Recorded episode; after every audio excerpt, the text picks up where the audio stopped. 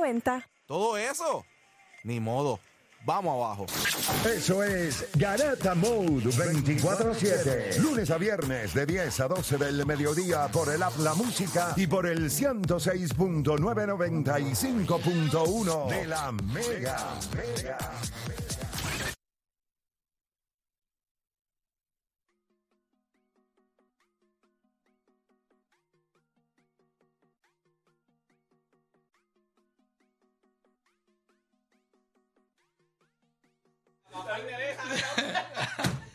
Bueno, entonces sigue escuchando la garata de la Mega 106.995.1 y vamos a darle por acá nosotros. Ayer se dio el cambio. ¿Cómo a qué, a, a qué hora se concretó esto? Tacho, como a las ¿Verdad? Tardecito. ocho y media, nueve de la noche, más o menos. Más o menos, porque Un es- poquito más tarde, sí, como a las nueve, como a las nueve de la noche. yo creo. pero ya Ken Rosendale y todo el mundo Oye, había que a la dicho una de la esto tarde ya- Ya venía el rumor de que ya esto es casi un hecho. Ya esto es casi un hecho. ¿eh? Que oficial lo echaron como a las 8 de faltaba, la noche. faltaba el examen médico, si no me equivoco, de, de Juanzo. Correcto. Pero, ¿cómo están los fanáticos de los Yankees con esto? Me gustaría que llamaran 787-620-6342. 787-620-6342. Fanático Yankee, quiero escucharte. Pero la pregunta es si este es el mercado correcto para Juan Soto. Nueva York, ¿les parece que es el mercado correcto para Juan Soto? 787-620-6342. Usted fanático Yankee que estaba dormido dentro de la miseria de equipo que tienen. Ahora tienen a Juan Soto, tienen un bateador zurdo de poder. La pregunta es si Nueva York es el mercado perfecto para Juan Soto. Yo quiero arrancar diciendo Nueva York es bien, Nueva York es bien complicado. Y él se va a ver en la obligación de bajarle a su actitud. Esto no es San Diego, esto no es Washington, esto es Nueva York. Con el piquete que él tiene, si él le baja a uno de esos reporteros, no la va a pasar mal. Y segundo, él tiene que saber que es el segundo jugador más importante de los Yankees, no el primero. Porque los Yankees le pertenecen a Aaron Judge. Por eso es que yo a mí no me hace mucho sentido que él haya ido a ese equipo. Porque yo quiero, cuando yo soy un superstar, yo quiero ir a jugar detrás de Aaron Judge, que es la figura más mercadeable en Nueva York completo ahora mismo. Por encima de cualquier equipo de NBA, cualquier equipo de NHL. O sea, Aaron Judge es la bestia. Y yo voy a los Yankees detrás de él. Alex Rodríguez fue a los Yankees, pero era más grande que Derek Jeter. Aunque los Yankees eran de Derek Jeter, tú le preguntabas a la gente quién era el mejor pelotero de la Grandes Ligas y todo el mundo decía Alex Rodríguez. No decían Derek Jeter. Pero ahora mismo, ¿quién es el mejor pelotero ahora mismo en los Yankees? Es Aaron George. Yo no creo que alguien vaya a decir es Juan Soto. Defensivamente no tiene nada que envidiarle porque Aaron George es una bestia. Juan Soto es ahí. Y ofensivamente, aunque yo creo que Aaron George es bueno, yo creo que Juan Soto, pero tú no le vas a quitar el spotlight. Eso, ¿Por qué diablo tú vas a los Yankees? Yo no hubiese ido a Nueva York.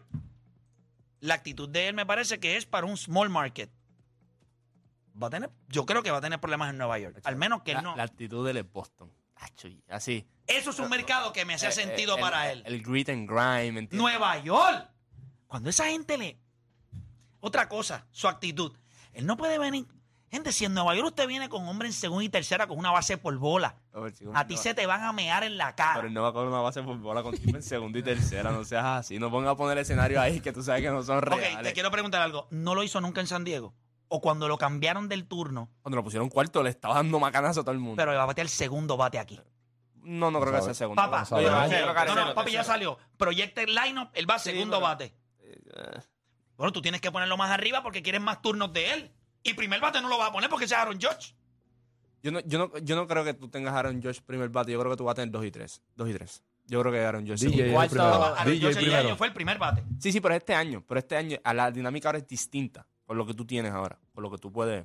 Por ejemplo, tú le quieres conseguir más turnos. Por eso a Aaron Josh y el segundo y tercer bate. O sea, que tú quieres a otro pelotero que tenga más turnos que ellos dos. Yo, yo quiero. a la Mejio. no, eh, sí. Sí, yo quiero, yo quiero un tipo. Yo creo que la Mejio a mí me gusta más como tercer bate. Lo que, lo que Que pasa es un bateador más que pudiera ser de Lo contacto, que pasa es que yo quiero hacer cosas yo- yo- distintas. en este caso, en este, en este equipo, en esta alineación de los Yankees, yo quiero que Aaron Josh tenga todas las posibilidades de batear. con hombre en base. No quiero que él sea el hombre en base. Y yo creo que ahora le dan ese, esa, él tiene esa oportunidad ahora porque tiene un tipo como Juan Yo Soto. creo que Aaron George no empuja más carreras. En ese sentido, yo creo que No, Juan Soto va a empujar más carreras. Por eso, Pero por eso. eso yo lo tengo segundo bate. ¿Me entiendes? A Aaron George. Segundo bate y tercer bate a Juan Soto. Bueno. 787-620-6342 es No, Nueva York. DJ, DJ no creo que esté en la- arriba en la alineación. Primero. No, chacho, no, no, él no toca... Todos los años ha ido bajando, 268, Por lo menos 261, todos los, 243. proyectos, todos los proyectos que yo he visto, él está número uno. O sea, Sí, el- normal. eh, la, la DJ. Mayu, Pero eso va a cambiar, Sí. Eso es.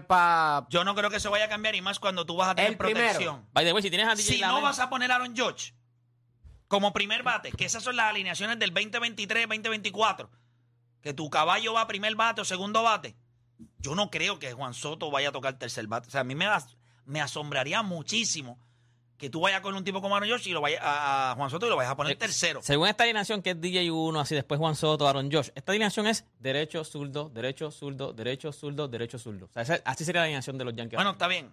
Eh, hace más sentido que la estupidez que tenían antes, que era derecho, derecho, derecho, un zurdo, derecho, derecho. Exacto, por eso te digo. Morón de Brian Cashman. Pero nada, Nueva York es el mercado correcto para Juan Soto. Ya le dije que para mí no. Y pienso que muchos peloteros que van a Nueva York tienen que tener un demeanor, tienen que tener algo. No es que él no lo tenga, pero su actitud en Nueva York, no sé, me preocupa. Ese es mi punto de vista. Usted tendrá el suyo. Voy con Ángel de San Juan, Ángel Garata Mega. Su opinión. ¿Qué hay? ¿Todo, todo bien? Todo- ¿Tú eres yankee? Pues, ahora que han salido todos. Ahora han salido todos. Cuéntame para ti. Mano, yo creo que ahí ganaron ambos. Eh, no han mencionado algo, la fanaticada dominicana en Nueva York es inmensa. ¿Y, y no- y y quién te dice que, influye y qué mucho. te dice que son yankees?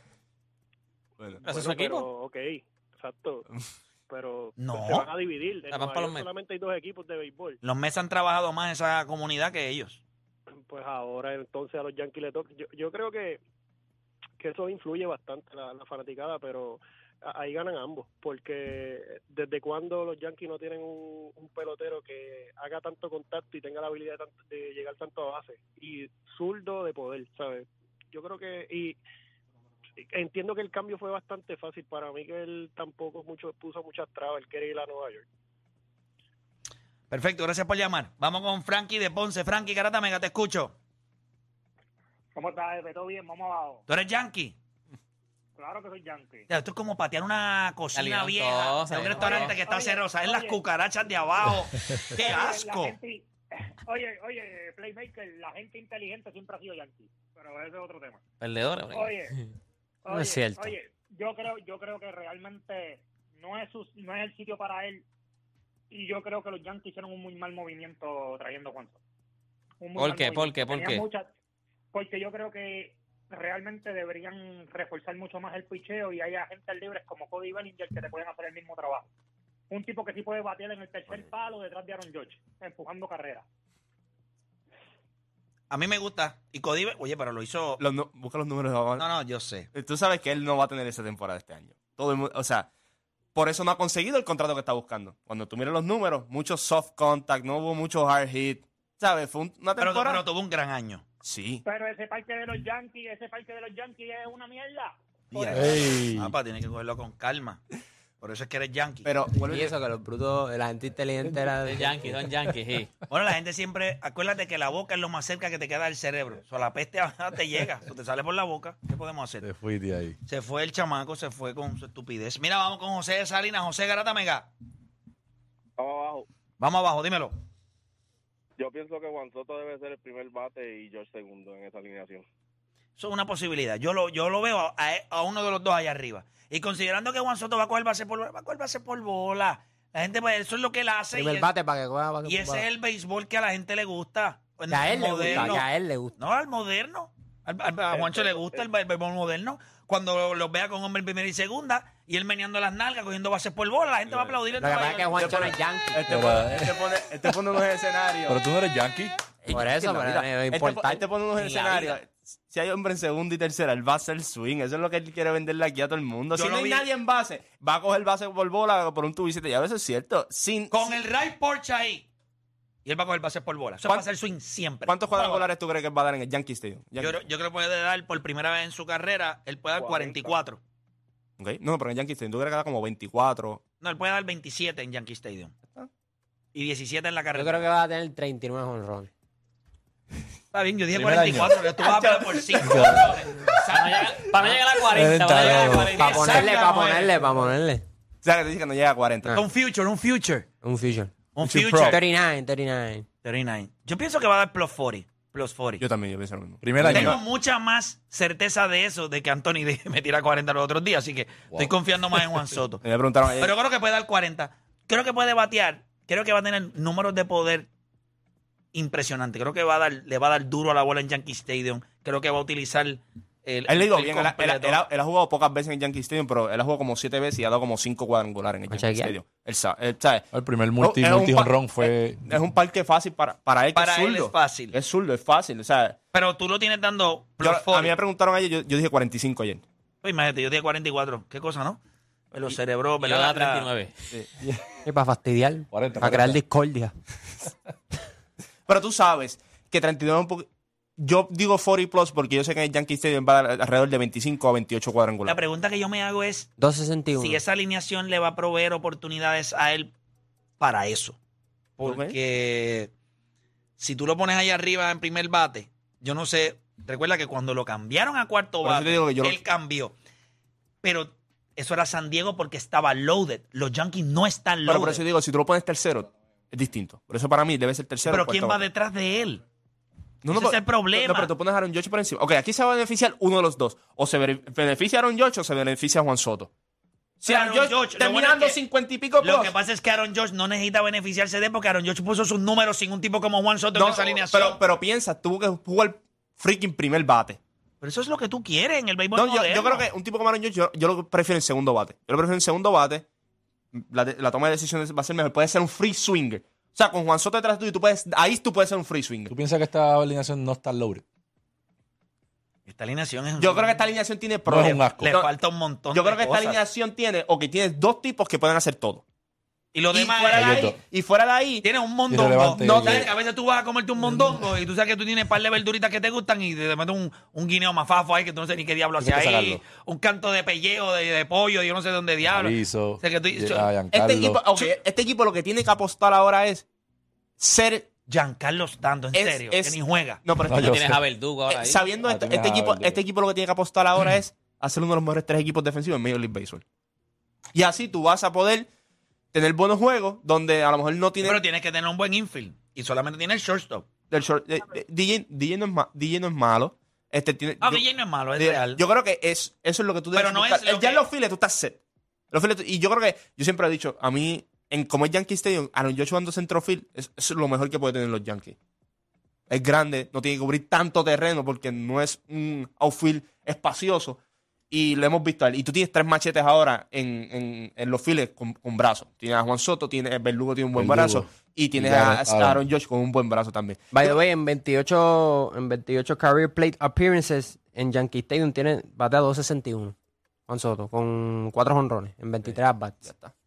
Sí, el promedio del va a ser por ahí. 265, 270, pero él le va a dar duro a la bola en Yankee Stadium.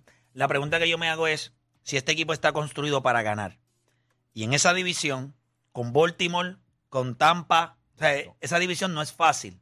Hay que ver qué hace Boston, yo no sé, ¿verdad? Pero esa división, o sea que los Yankees, cu- cuando vaya la adversidad, su actitud es lo más que a mí me preocupa. Mercado de Nueva York, tú ves a Lindor, que venía de Cleveland, pero te voy a decir lo que Lindor tiene.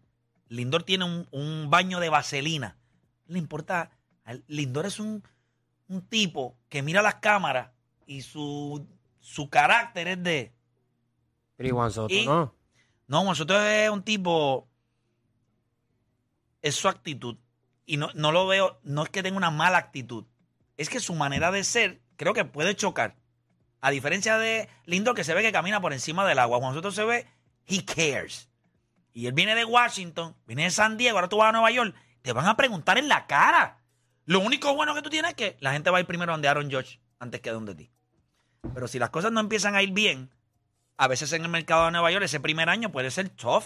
Y tú lo viste con Lindor y, y y Lindor le, le- le metió un puño a Jeff McNeil, se paró en la prensa allí, le mintió, le Una rata, dijeron que era una rata. había una así, rata, una yo. rata. Sí, pero Yo clase de mentira. Un mentiroso por Yo vi que estaba que matando una rata. No, el calzón fue que había una rata.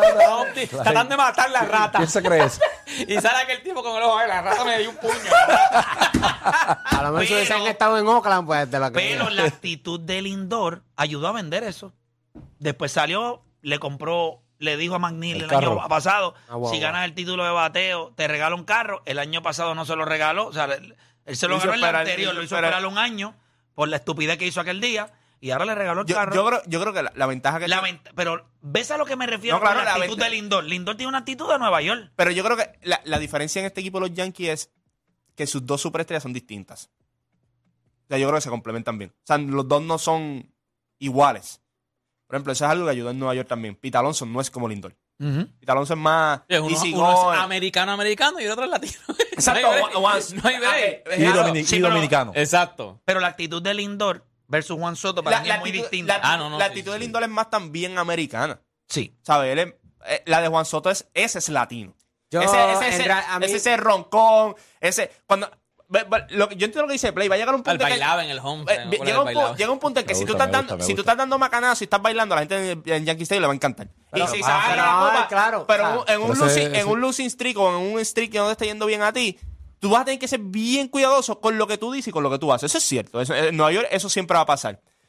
La- lo que pasa aquí es que Aaron Josh no es como él.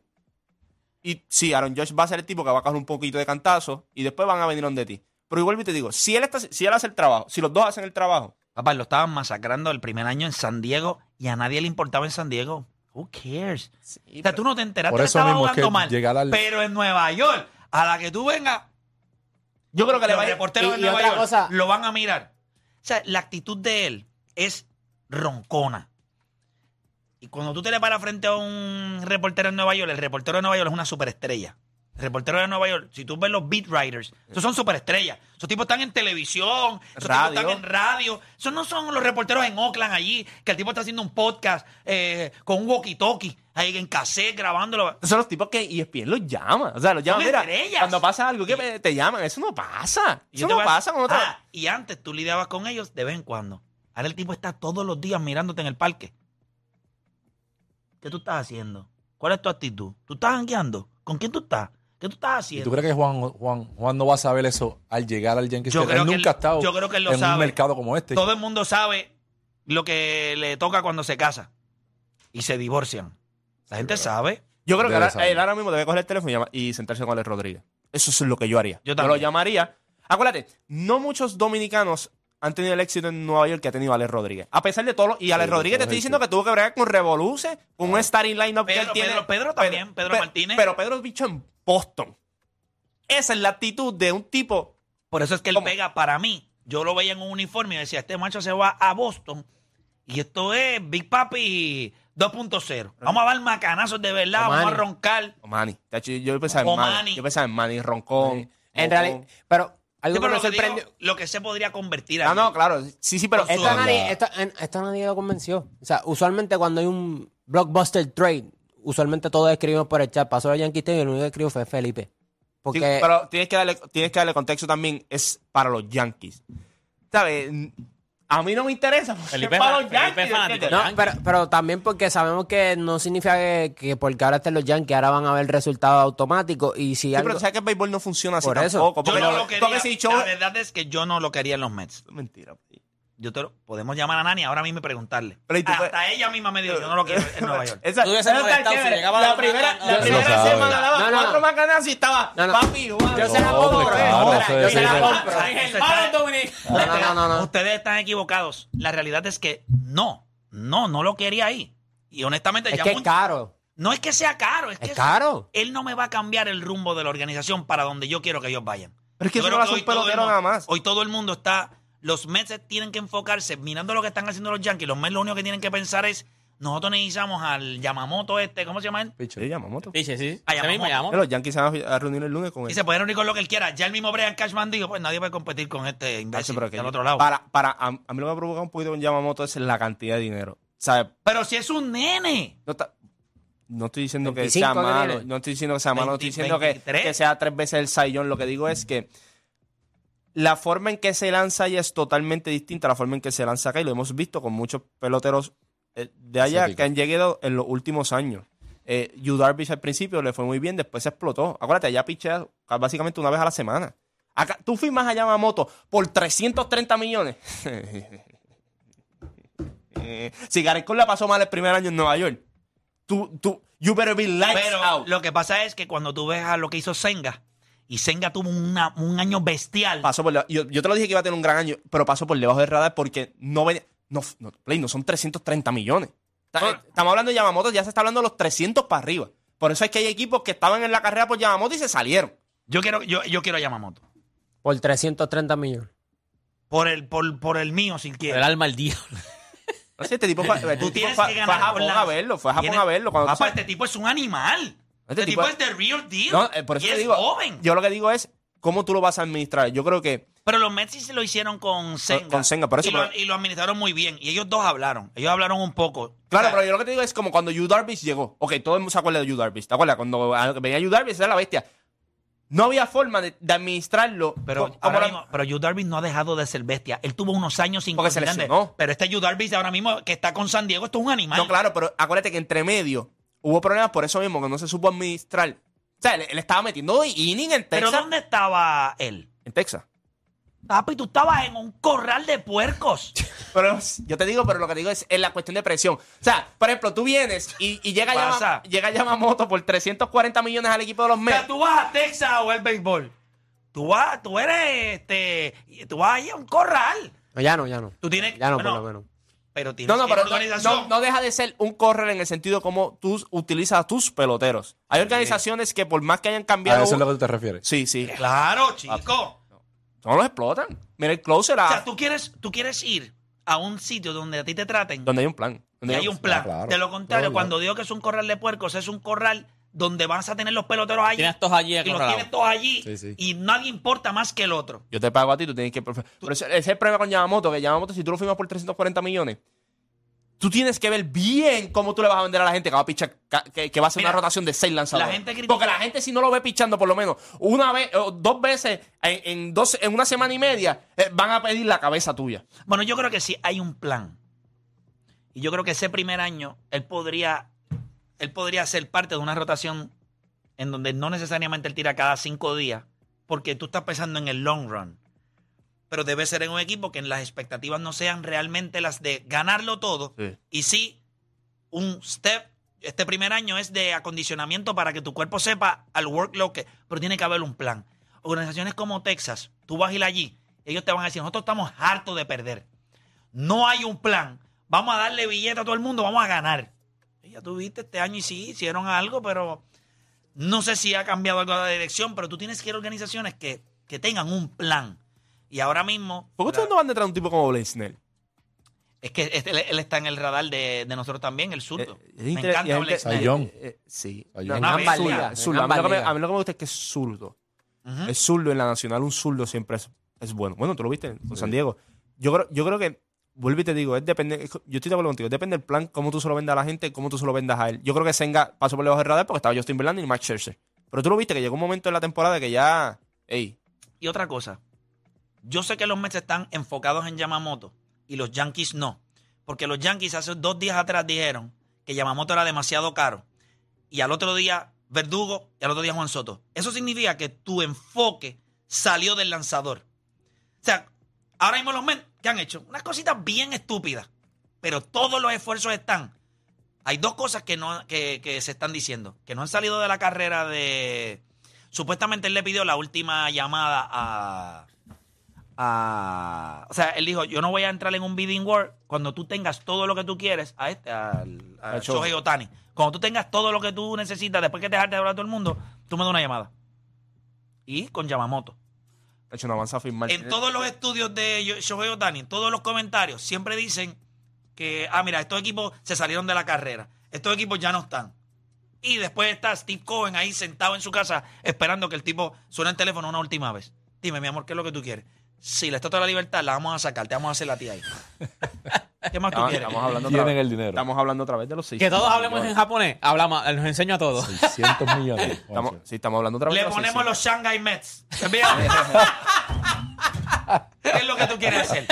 Por eso sería un tipo que a mí no me molestaría que los Mets hicieran Yo creo que el fin Miami me creo Es que un ya- problema, es la realidad. Yo no voy a cambiar eso porque es un problema Y más ahora con 600. con 600 millones. Pero en Nueva York tú compites por más de una cosa que, sea, que es béisbol. Tú compites por headlines, tú compites por dinero, por auspicio, por todo.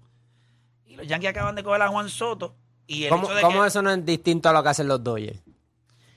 No, no, no, los Dodgers no, no es distinto. Los Dodgers lo hacen muy bien. Y los Dodgers tienen, pero los Mets también tienen una buena finca, tienen buenos peloteros en su, su farm system. Los Dodgers lo han hecho también. El problema es que los Dodgers lo han hecho por un montón de años y solamente un Ganaron, campeonato. Eso sí. Porque son, porque son brutos. Este tipo dijo una ventana de cinco años, donde él dice tercero. que vamos a ser competentes, que él, él dice que todo va a cambiar en el tercer año. Pues este es el tercer año. ¿Qué va a pasar? No sé, pero yo creo que él sabía que Shohei Otani iba a ser la gente libre. Yo creo que él sabe que hay unos lanzadores que pueden cambiar el rumbo. No tienes a Cher, el contrato de Chelsea eso expiró. El de el de el de Verlander le expiró. Senga fue un contrato corto. Los menos fuera de Pita Alonso, ¿verdad? Que tienen que firmarlo. que tienen que firmarlo. Los Mets no tienen nada grande y estoy seguro que los Mets lo que le están diciendo a Pietra Alonso, nosotros te vamos a dar la vida. Eso está seguro. Dame, hombre, déjame encargarme de esto. Y él dijo que quería estar ahí. Tú eres un mes, Sí. Tati, Pero quieto, tú eres un ¿cómo mes, tú eres un diablo? mes. Ya. Sí. Y no, no, pero... Y- ya. Dame un break. Déjame traer a los que no son mes. Tú eres un mes. Estamos ya. hablando de Eh. Pete. Y Pete debe ser entre dos- 200 250. Yo no creo que tú pases más de 250 por un primera base. Ya acuérdate que el mercado por primera base está establecido ya. Si está establecido, no, nadie va a tocar los 300 por un primera Por base. un primera base y menos, y menos ellos. Bueno, quizás le puedes dar 260, 270 y algunas bonificaciones. O, si hace, él- o hace como lo que tú un Gold Glove, si él Ah, por gana, el- por eh, algún award. llega a la Serie Mundial, hace el All-Star Game. Y acuérdate que algo que en el béisbol también la gente tiene que entender, que lo han hecho los Dodgers, y especialmente con el contrato de Mookie Betts, es el, dinero diferido. O sea, no porque tú tengas un, co- un contrato de Ah, 400 cierto. millones significa que te estás pagando el salario completo en estos ese años. año.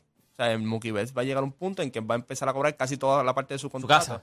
Eh, exacto, en su El casa. problema, su con casa. los, Do- el problema con los Dodgers, y yo no sé si los Mets van a meter el mismo problema, porque este chamaco Mendoza, pues realmente, pues es ahora que nosotros vamos a saber de qué está hecho, ¿verdad? Hay que ver cómo la organización también quiere manejar lo que es la alineación, eh, qué es lo que se le va a pedir. O sea, los Mets ahora mismo es bien difícil leer lo que equipo ellos van a hacer.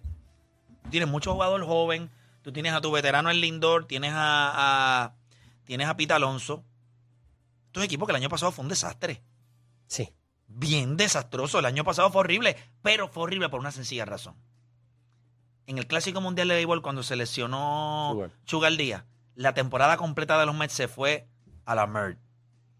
Y es porque todo comienza con cosas que estén establecidas, sólidas. Tú no sabes a quién diablo va a cerrar la novena. Tú no puedes salir a lanzar todos los días y tú no sabes que cuando tú le metas siete entradas, el bullpen tuyo va a estar. Pusiste un montón de peloteros fuera de su rol. O sea, yo te garantizo a ti que el año que viene, y, está saludable, y le doy gracias a Dios todos los días, Chugal está listo. Los Mets van a tener una temporada increíble. Todo comienza con cosas establecidas. Y un equipo que tiene una dirección para ganar tiene que tener un maldito closer que lo haga bien. Y nosotros tenemos no uno que lo hace bien. Nosotros tenemos el mejor. Que tú perdiste al mejor. No, no, tú no perdiste un closer. Tú perdiste al mejor closer de las grandes Y ligas. la gente dirá, ah, pero es que eso no importa porque es lo que pichaba una entrada. No. Porque de la manera que lo estábamos utilizando, no necesariamente es que lanzaba. Sí, lanzaba una entrada, pero lanzaba la entrada. Si en la octava entrada venía ese- 2, ese- 3 y 4, esa, él es estaba la, ahí. esa es la parte del closer, no es el closer, es a quien él enfrentaba. Que a veces eso es lo que pasa con muchos closers, no los utilizan y la parte más difícil es en la octava por la alineación y no lo utilizas y esperan a no y en la octava te hacen errar y te, y te clavaste. Los, los Mets lo supieron utilizar a él en el sentido de, por ejemplo, si ellos saben que la, la- la entrada difícil iba a ser en la octava, él salía en la octava. Olvídate de si es closer o no, él sale en la octava porque es el mejor lanzador que yo tengo Y él lo entendió y lo trabajó. También la organización le dio. Así que se usa un closer. Así que Pero tú lo dime si después de los meses no utilizarlo así, lo premiaron y le dieron el Claro, contrato. Pues claro, pues si se convirtió en el mejor relevista porque no... Acuérdate, cuando tú tienes el closer, muchos dirigentes lo que tienen en mente es, es la novena. No necesariamente tiene que ser la novena. Si yo estoy, a- yo estoy arriba 2 a 1 y en la octava viene 1, 2, 3. Ese es lo más difícil. Y yo miro el bullpen mío. yo- ¿Quién tú quieres? ¿El mejor relevista tuyo? ¿Quién es? Sugar Díaz. Es el que tiene que salir. Y te iba a decir algo. Cuando hablo de los latinos y Nueva York, no importa lo que la gente me diga. Cuando Sugar llegó a Nueva York, él venía de Seattle. En serio, gente. Nueva York es difícil. Y mira lo que yo creo que le cambió la carrera, o quizás la. Él compró la cultura de Nueva York. Él dijo: Yo soy de Nahuabo. Yo vengo de Seattle. Nahuabo, Seattle, Nueva York. Complicado. Ok. ¿Qué yo voy a hacer? I'm gonna embrace culture. Lo que son los Nueva York. ¿Qué son los neoyorquinos? ¿Qué son? Roncones. Vamos a trompeta. Vamos a meterle. Yo soy la bestia. Una vez él compró eso. Nueva York se, fue detrás de él. completo, Se acabó. Después del segundo año. Cuando, Bueno, claro, por ese primer año siempre es difícil. Sí, La adaptación. Pero también you gotta deliver. Tú sí, tienes que hacerlo.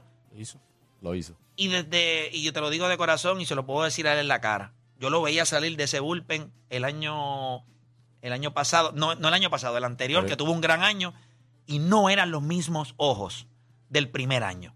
En el primer año había muchas cosas, novedad, Sí, sí. cosas que quizás a veces es difícil para los peloteros aceptar, porque ellos siempre se sienten igual, aunque a la manera como a la mane- al, al momento de ejecutar, tú lo sabes, Philip. Sí. Tú puedes sentir que tú estás bien, pero hay momentos que tú estás, yo estoy jugando baloncesto, yo estoy haciéndolo No es bien, lo mismo pero pararse me la, siento no- incómodo. No, es lo mismo Sí, pararse en la novena entrada en la Loma en Seattle que pararse en Nueva York. No es lo mismo. Philip, ¿cómo es eso? igual, Y te lo, te lo pregunto porque tú, has- tú jugaste en diferentes países, ¿verdad?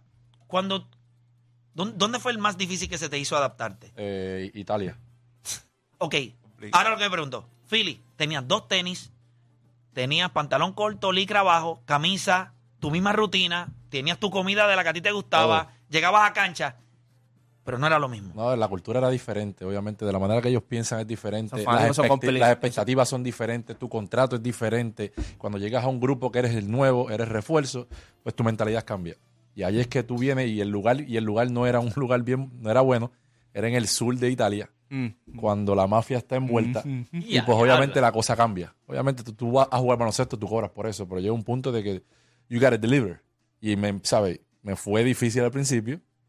Hasta que pues pude ajustar de- en mi juego y ¿Cuánto enfocarme tiempo te más. tardaste?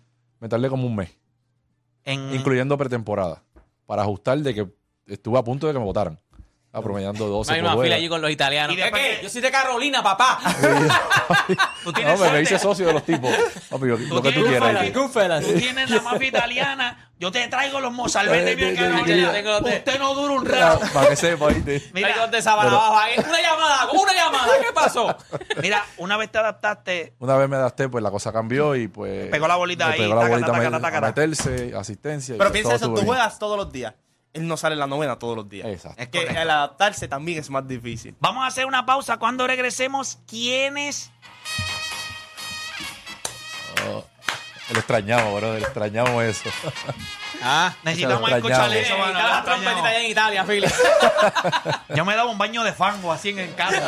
excitado. Cada vez que yo escuchaba el Era un trompeta. rockstar, papi. La gente ya después llevaron hasta el mismo tipo. El año pasado, cuando salía el closet de los Mets, las trompetas eran. Esto va a estar impresionante Totalmente. cuando él vuelve este año. Sí, papá, eso va a ser otro nivel. Gente, nosotros vamos a hacer una pausa. Cuando regresemos, ¿qué favorito de esta noche la tiene más difícil? ¿Milwaukee o los Lakers? Hacemos una pausa y en breve regresamos con más. Acá en La Garata.